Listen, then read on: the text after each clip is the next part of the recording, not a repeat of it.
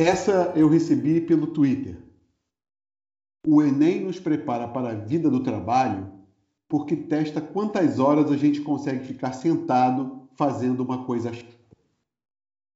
Talvez a primeira imagem que nos vem à mente quando ouvimos, ouvirmos a palavra professor é de uma pessoa em frente de uma sala de aula, é apontando para um quadro enquanto fala com os alunos.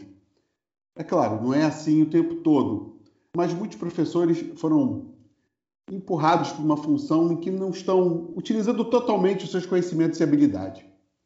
São currículos, são reformas, sistemas padronizados, enfim, os, os professores aprendem exatamente como ensinar em vez de serem capacitados para diferenciar o ensino e criar ambientes de aprendizagem envolventes para atender às necessidades dos seus alunos.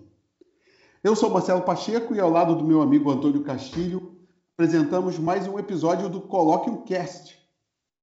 Esse hoje é o tema: educação, mais especificamente hoje o papel do professor nessa época de interatividade, novas mídias, etc. Afinal, meu amigo Antônio Castilho, por que nós escolhemos esse assunto como uma conversa do dia de hoje? Vamos lá. Boa noite, amigas, amigos, Marcelo. Bom dia, boa tarde, boa noite, né? Porque é, eu não sei a que horas você vai ouvir o nosso bate-papo. E, mais uma vez, um, um assunto atraente, muito caro, porque faz parte de toda a nossa existência.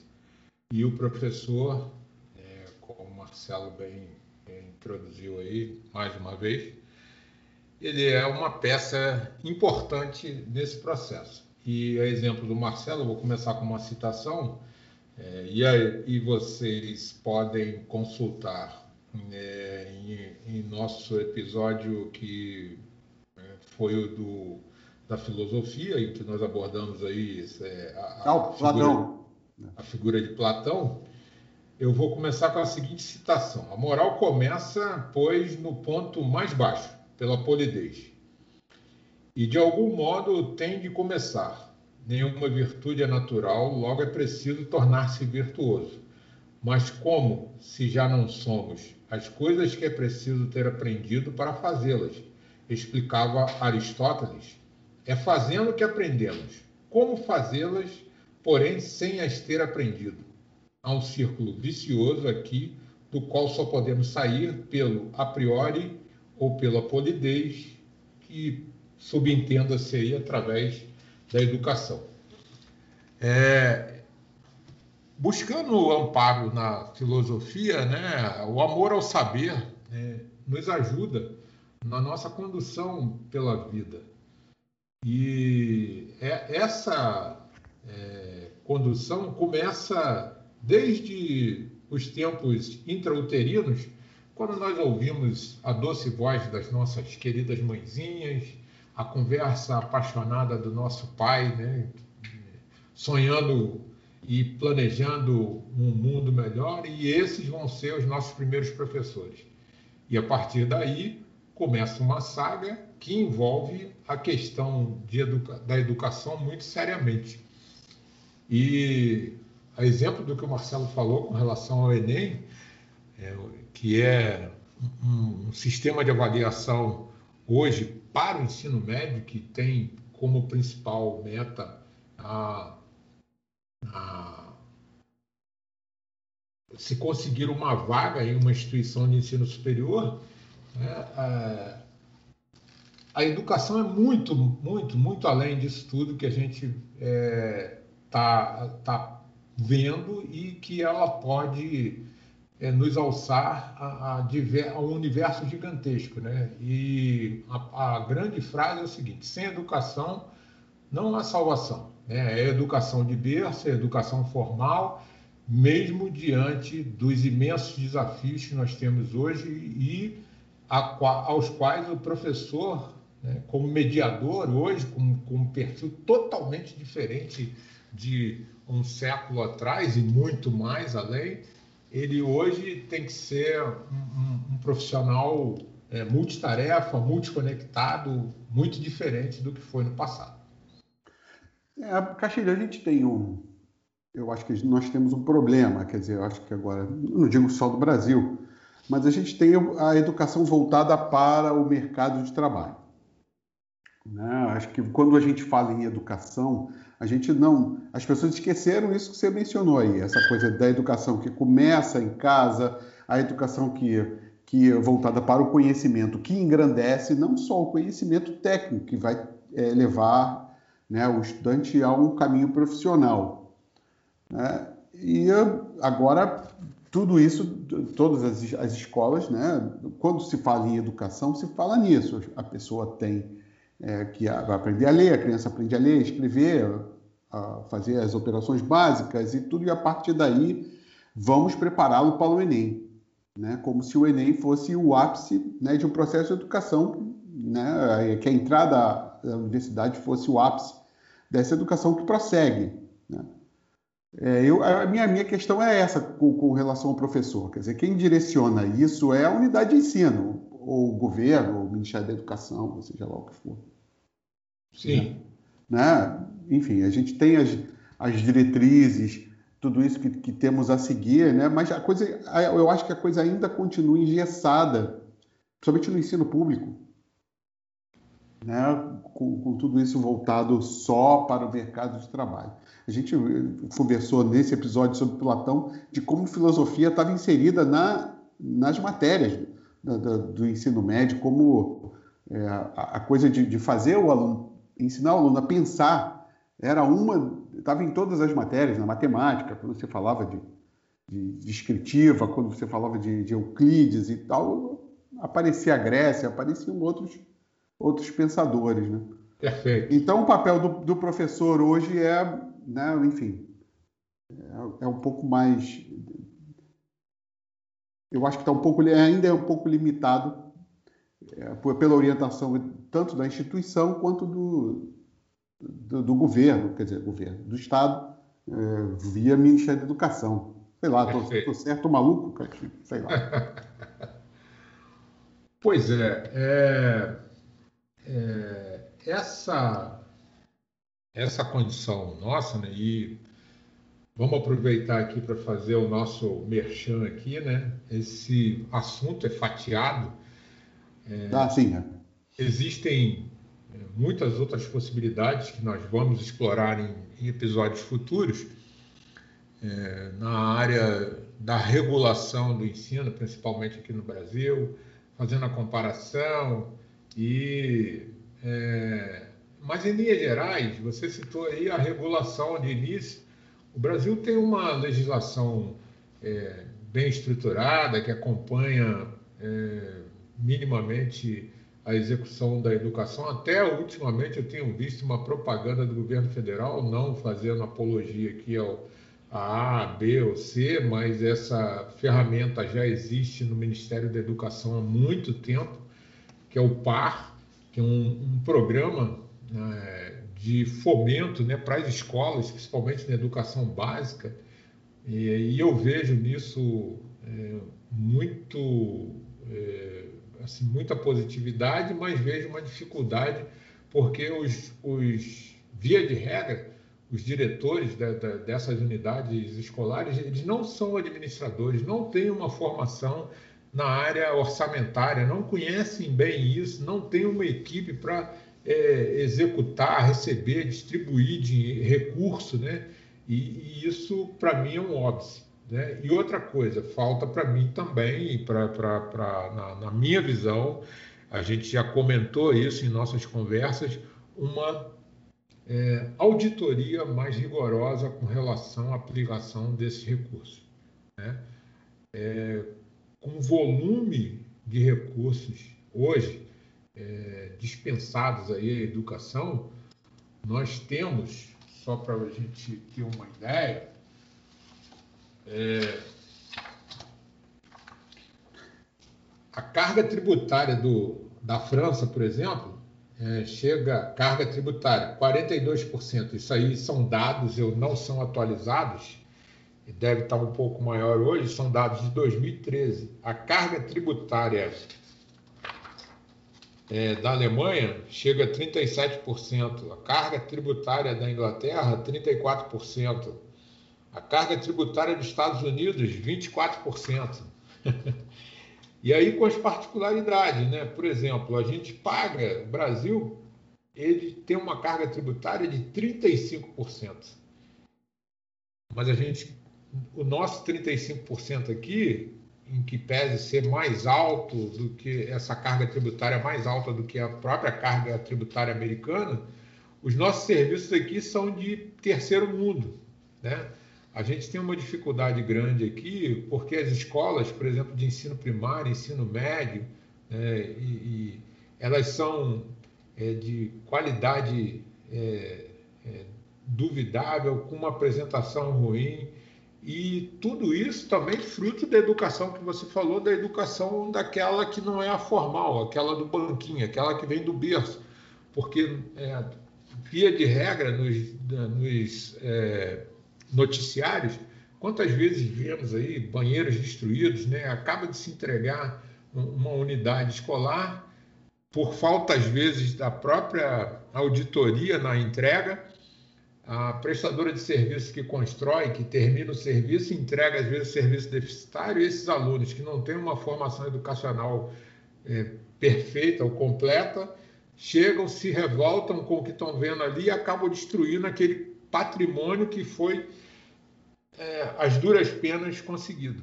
Né? E, e, e isso vai se multiplicando num país com as dimensões continentais como a nossa, como o nosso, é, que você leva, né, tem que atravessar mais de 5 mil quilômetros, às vezes, você, você, por exemplo, saindo de Brasília para a região amazônica, são é, se você for em linha reta de avião, dá em torno de 3 mil quilômetros, mas se você for usando outros meios, você vai com certeza é, passar alguns apertos, porque envolve transporte de carga, uma logística gigantesca. Diferentemente de países europeus, a exemplo do que, das comparações que às vezes a própria, é, os próprios, as próprias mídias é, jornalísticas informam aí nas suas comparações, né? O caso, por exemplo, da Finlândia, da Noruega, né, dos países nórdicos, né, da própria França, as dificuldades do Brasil são imensas em função dessas distâncias. Mas, repito, o, o, os recursos que nós é, destinamos aqui à educação, eles são enormes. E é, isso tudo tem um reflexo grande, porque a gente, quando comparado Aqui na América Latina, a gente está atrás do Chile, a gente está atrás é, da Colômbia. Poxa, a gente está assim. Do, é só olhar na página da OCDE que a gente consegue ver é, é, é essas disparidades, né? Ah, é, uma coisa muito complexa. Mas voltando ao tema, né, que a gente está é, submetido hoje aqui, isso é, é reflexo da formação desse professor? Talvez. Talvez sim, talvez não. Por quê? Toda essa qualidade, né, ela está muito ligada ao produto que a gente recebe na escola. E quando você colocou aí, ah, é, a, é, é uma educação voltada para o mercado, para a qualidade, o governo é quem dita isso. Pois é, ah, Marcelo, nessa sua é, nessa sua é, espetada, vamos dizer assim, é, a gente ficou inter, muito interessado em entender porque, por exemplo, eu, nós comentávamos aqui no briefing aqui da nossa reunião, os Estados Unidos, na, logo no pós-guerra da Segunda Guerra, no, imediato início da, da Guerra Fria, a, a, a corrida é, é, a corrida pelo conhecimento nuclear, a corrida para chegar ao espaço era uma corrida gigantesca. Então havia uma necessidade muito grande da formação de pessoal técnico na área tecnológica. Né? Esses profissionais você não consegue formar de uma hora para outra. E na época o próprio governo americano criou é, é, vários modelos sistêmicos né, de, de, de fomento para poder formar profissionais ligados à área de ciência e tecnologia, inclusive retirando é, profissionais ou, ou pessoal da formação lá da área de humanas e tudo mais para atingir seus objetivos, para engordar o, ou engrossar o caldo na formação tecnológica. Né? E, aí, isso aí também vai ser motivo de um próximo é, episódio, falar sobre o PSSC, que era um programa de formação na área de ciências, especificamente, e o Harvard Project, que formar pessoal na área de engenharia e física, particularmente. É, mas a questão, é, sem ser evasivo, é, o mercado, em que pese todas as, as condicionantes é, citadas aqui anteriormente, o mercado ainda é um fator definidor para a formação, principalmente para o jovem, porque a gente tem a demanda é, principalmente na área de ensino médio, na formação, na área tecnológica, não muito valorizada aqui no Brasil, né? e, também citamos isso aí na nossa é, é, prévia de reunião. É, o Canadá, por exemplo, é um, um belo exemplo, é um belo é, é, modelo para nós compararmos com o Brasil, porque o Canadá é o segundo país em dimensão territorial, né, depois da Rússia. É, tem muita região anecumênica, né, de difícil ocupação por conta da, da, da questão é, do, do, da proximidade do Polo Norte, muito território ainda sob o gelo e as grandes distâncias. Mas o Canadá ele não tem um Ministério da Educação conforme nós temos. Tem ainda uma pequena dificuldade que é a questão da língua. É, não, não, chega a ser uma dificuldade, mas tem a questão da língua que diferencia. Você tem língua francesa, a maior parte dos alunos, e a língua inglesa. E ainda assim é um, um destino muito procurado para alunos em questão de intercâmbio, em questão de é, pós-graduação e tudo mais. Mas o próprio Canadá, em uma determinada época, que se é, necessitou é, da formação de técnicos, interviu seriamente no, no sistema de ensino é, para poder formar é, técnicos e viu nisso é, na, na, nos seus levantamentos estatísticos que o engenheiro, por exemplo, ele, ele era mais bem remunerado do que o técnico. O que, que a administração do país fez? Reduziu o salário do engenheiro, aumentou o salário do técnico para tornar essa profissão mais atraente e assim conseguir melhorar a formação. Então, em que pese, repetindo, em que pese aí todas as outras condicionantes, do querer, do, do pesquisar, né, da, da, da, da, essência da educação, ainda assim o mercado ele é, é, muito influente na condução das políticas relacionadas à formação.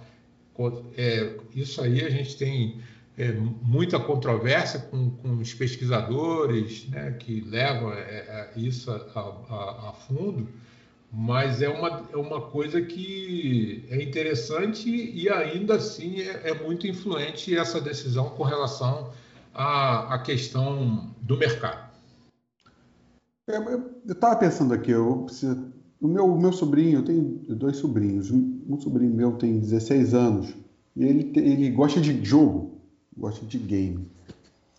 E ele e a turma dele, eles estão fazendo lá, iniciando o que para nós era o científico, que hoje é o ensino médio e tal, tá lá. E os, eles, colegas, usam, gostam muito de jogar de game. Você falou aí do, da necessidade do mercado. Quer dizer, é, a gente tem no, no centro-oeste do Brasil é, uma, uma força é, do agronegócio, né, que certamente estimula o ensino técnico voltado para essa atividade. Né? E, mas, ao mesmo tempo, a gente também está imerso num mundo novo de, de tecnologia, né? É, de tecnologia e empreendedorismo. Né?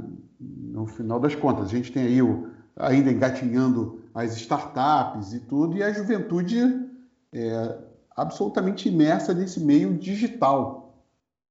Né? eu acho, a minha impressão, né? você, o cara ainda está na academia aí, está mais envolvido do que eu. Acho ainda que acho que o ensino público ainda está distante disso, do ensino é, fundamental, o ensino médio. É, mas as escolas privadas estão é, fazendo programação, Castilho. Já tem uma coisa voltada para a programação, que assim como engenheiros também é uma mão de obra ainda escassa no, no Brasil, ainda com, com uma com forte, é, é, uma grande oferta de, de trabalho. Então, a gente tem, é, tem que consertar o, o carro com ele andando, né? Porque se a gente esperar, né? Eu acho difícil o nosso Ministério da Educação se transformar em algo descentralizado como esse do Canadá, mas se a gente é, se a gente bobear, a gente perde o ponto da história também, que é isso, de você preparar é, para o mercado empreendedor também. Você vê hoje todo, uma juventude abrindo sua própria empresa e tal. É, são, são questões, assim. Como você disse, a gente vai dividir esse sistema de educação em diversos episódios.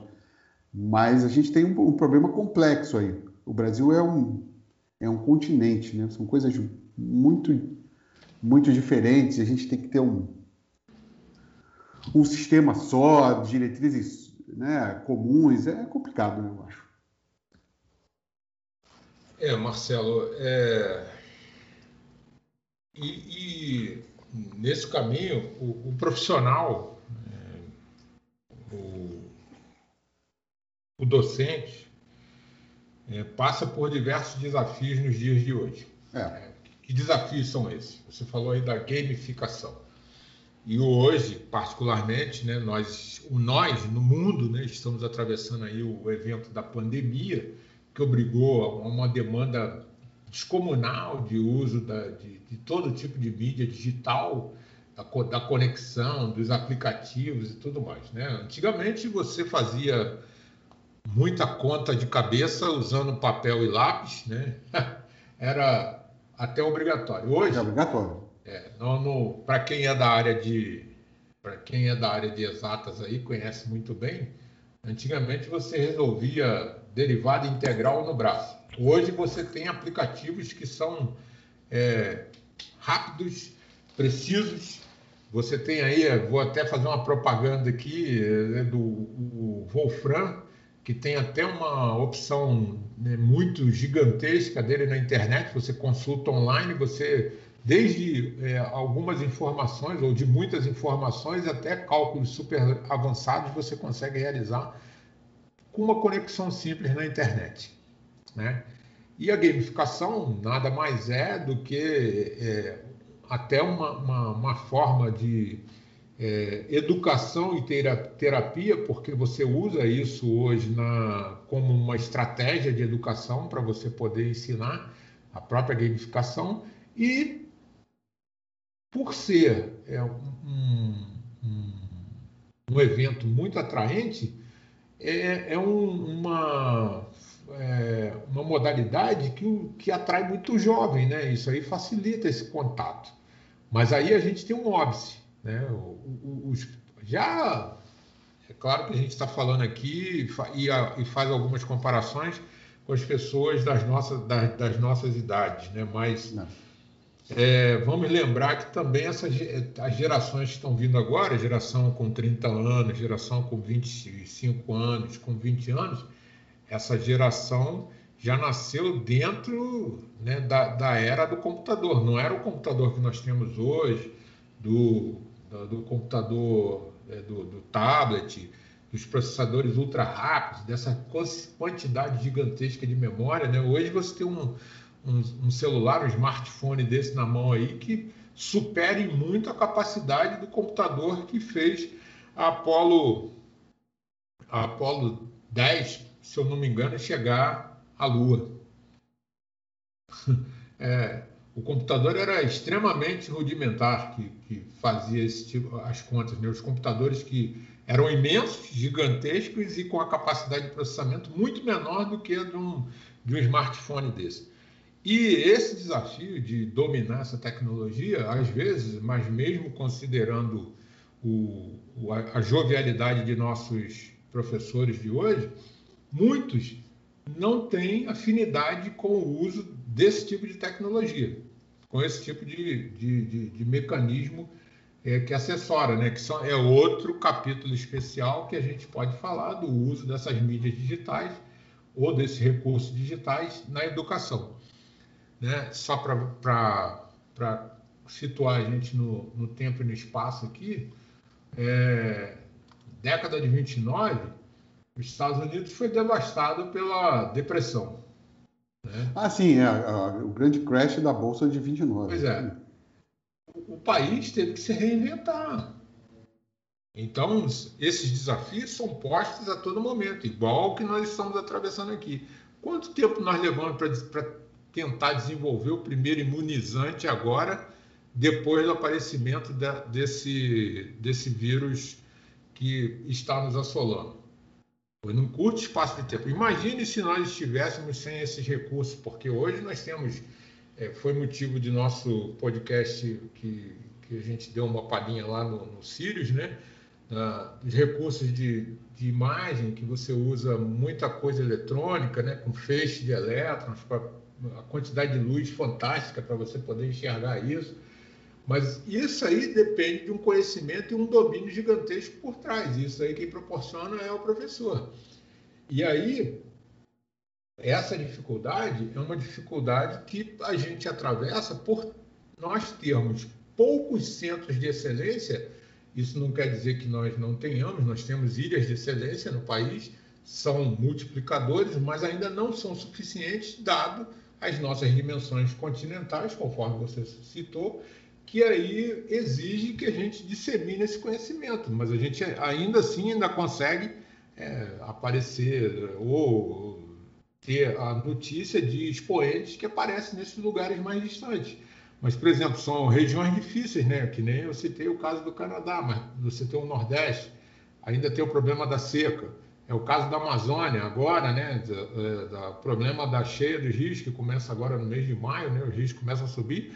A calha do Rio Solimões está quase 10, 15 metros acima do normal. É inundação e tudo mais, dificuldade de acesso à internet tudo mais. Eu coloquei aqui uma vez, estava na, na Amazônia, um pesquisador, um, um, um pesquisador, um, um, técnico, né? um engenheiro americano, estava fazendo a instalação de equipamentos né? adquiridos é, órgão de Estado né, do país, que estava sendo distribuído, estava se instalando em hospitais na Amazônia, e eu perguntei a ele, que eu estava acompanhando, eu perguntei a ele qual seria o diferencial para nós vencermos essas grandes distâncias, considerando né, a questão da educação, essa questão do isolamento e tudo mais.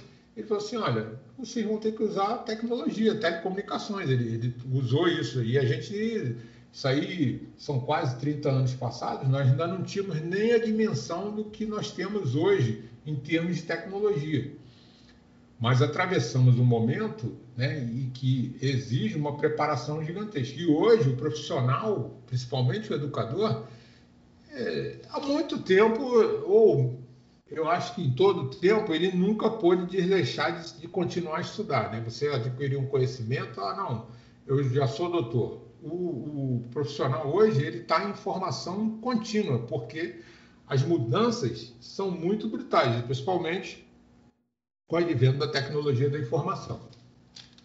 É, a gente está passando, acho que, por um, um turning point aí, um ponto de virada com essa pandemia, porque uma outra coisa que a gente pode tocar no outro episódio é a coisa do ensino à distância que veio para ficar, que é uma outra né, uma outra perspectiva, né, tanto para alunos quanto para professores. O, o, o ensino, as aulas né, podendo ser gravadas, a coisa não sendo mais tão ao vivo quanto era, também dá uma outra dimensão para o assunto. Né? A gente tem algumas é, redes sociais que facilitam esse, é, esse, esse trabalho, agora com outras plataformas. Enfim, eu acho que, para mim, quer dizer, eu acho que a, a revolução tecnológica vai atropelar um pouco o, o, a, a, regulamentação oficial. Eu acho que ainda para o ensino fundamental ensino médio, eu acho que, que a coisa, o governo ainda tem que estar tá ali e tal, próximo. Existem. É, são coisas importantes para crianças e jovens. Mas eu acho que a tecnologia, e, e, e no, no, no, caso, eu acho que a gamificação das coisas, né, que vai é, é despertar a juventude para o conhecimento e para a criatividade, vai fazer uma revolução que eu acho que vai atropelar as regulações. Enfim, bom, a gente vai ter tempo em outros episódios de tratar isso, meu caro Castilho. É, é o, a gente já falou, repete diversas vezes, e a gente ouve ao longo de nossos anos de vida que os desafios do Brasil são imensos. Né? Temos hoje aí um Ministério da Infraestrutura, um, um, gestor muito eficiente, que procura é, dar vazão a toda essa é, gama de atendimento a essas necessidades, mas ainda assim é, ela não é, é, cumpridora total das demandas existentes. E muito bem colocado por você essa situação da, da, da mudança, nós estamos vivendo né, no mundo da tecnologia da informação a revolução 4.0. A internet das coisas, a IoT, a conexão, a interconexão de tudo aí, Alexa, todos esses componentes que você cita aí e tudo mais. E isso exige uma preparação do professor, né, do, do mediador, né, porque ele passa a mediar, tá, interagir diferente. Ele, ele, é, o professor, lá, lá atrás, até antes mesmo da nossa formação, nossa que eu digo, minha e sua, né, e de muitos companheiros que possivelmente estejam nos ouvindo, lá atrás o professor ele era o centro das atenções dentro da sala de aula. Né? Hoje, você está dando aula, o garoto está com o celular na mão, fazendo consulta. Porque ele pergunta ao doutor Google, que sabe tudo. E aí, na hora, você, você, se não tiver muito bem preparado, ele vai levantar a mão e vai te imprensar na parede. Professor, aqui está dizendo que é diferente, porque as datas estão todas ali. Hoje você consegue carregar, a exemplo do que nós já comentamos aqui, num tablet, num celular, num laptop, né, numa mídia dessa, num, de consulta rápida, você consegue carregar aí 300, 400 livros facilmente. Você consegue baixar isso. É, não estou estimulando ninguém a fazer isso, porque tem as, as regras de. É, direito autoral e essas coisas. Direito autoral e tudo mais, mas é, existem sites e existem é, publicações que são autorizadas, você consegue baixar esses livros para sua leitura, para seu estudo e tudo mais. E você citou a questão do, da educação à distância. Veja, Marcelo, é, nós já comentamos em conversas nossas, antes de, de nós iniciarmos aqui no podcast, nós tínhamos aqui no Brasil né, é, instituições que faziam esses cursos. Nós comentamos aqui. O Instituto Técnico Monitor, que formava técnico eletrônica, técnico em telecomunicações, era lá. Eu acho que ele ainda existe, acho que é lá em São Paulo, não tem. Mandava uma apostila, né, mandava é, tinha um dia certo, um horário certo no rádio, um programinha, o cara sintonizava o rádio ali e ouvia aquela aula. Perdão, desculpe que eu tossi aqui. É, ele ouvia aquela aula e fazia os exercícios e mandava por carta o, o exercício para ser corrigido lá na, na, instituição e a provinha que ele fazia em casa lá. Já, já tinha isso era uma educação à distância, só que tem que não digital. Aí logo depois veio o Instituto Universal Brasileiro, né? Estamos tirando coisa do fundo do baú aqui agora. É, não, esse. é, que eu acho que ainda, ainda, ainda existe também, formava técnicos de várias áreas aí e tudo mais. E a coisa foi crescendo.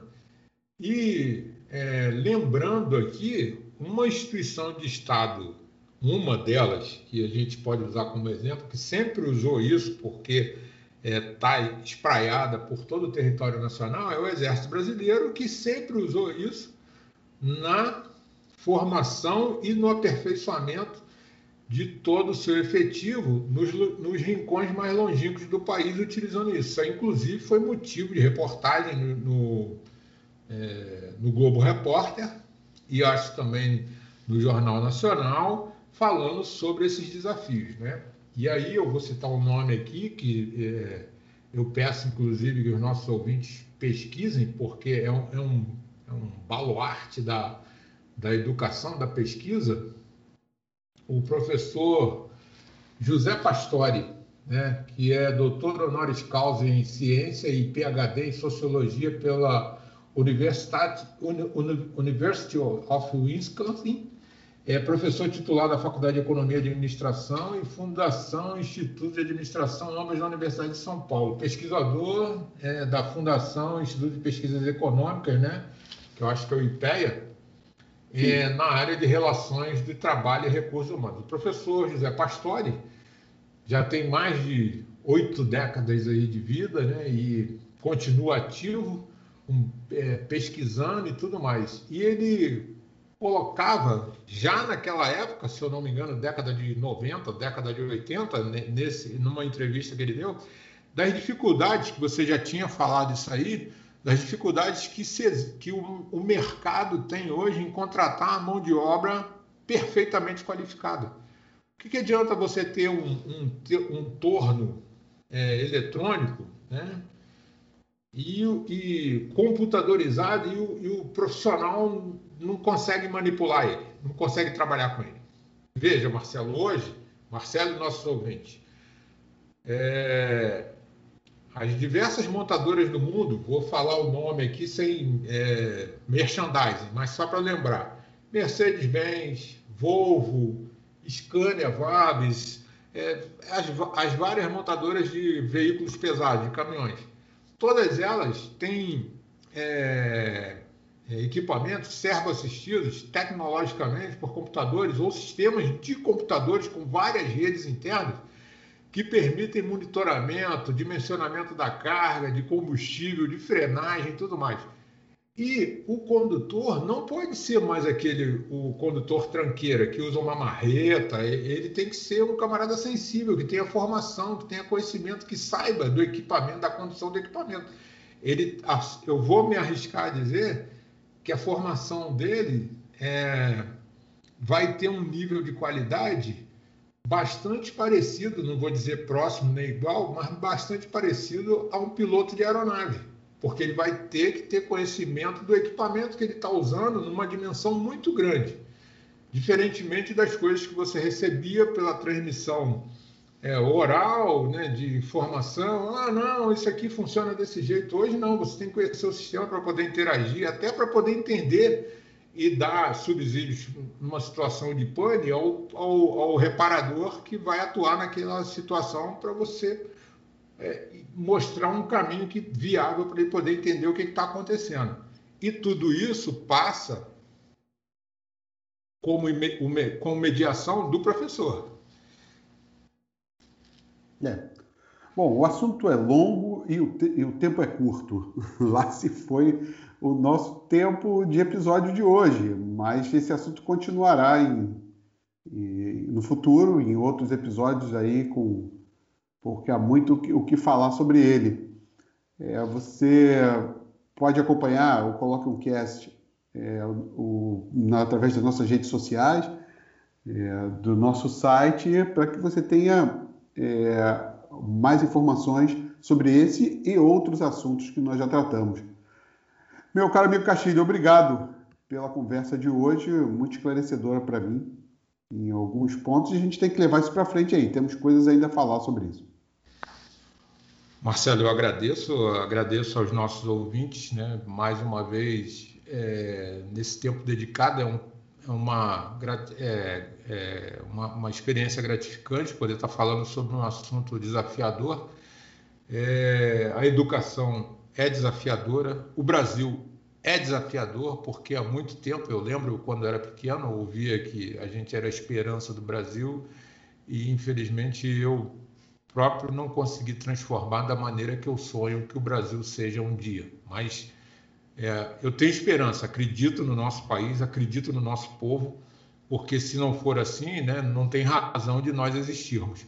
Mas talvez, a gente já, tem, já até comentou isso aqui, né, comentamos várias coisas, talvez não seja para a nossa geração, mas a gente está trabalhando para que o Brasil melhore e as gerações futuras é, herdem com garbo e conduza esse país ao seu lugar é, é, de destaque que é merecido. A educação, mais uma vez, pela educação a gente consegue transformar, a gente consegue, é a alavanca que consegue mover o mundo. Muito obrigado, Marcelo. Uma boa noite, boa noite a todos. É isso aí, amigos. Até o próximo Coloque um Cast. Até lá.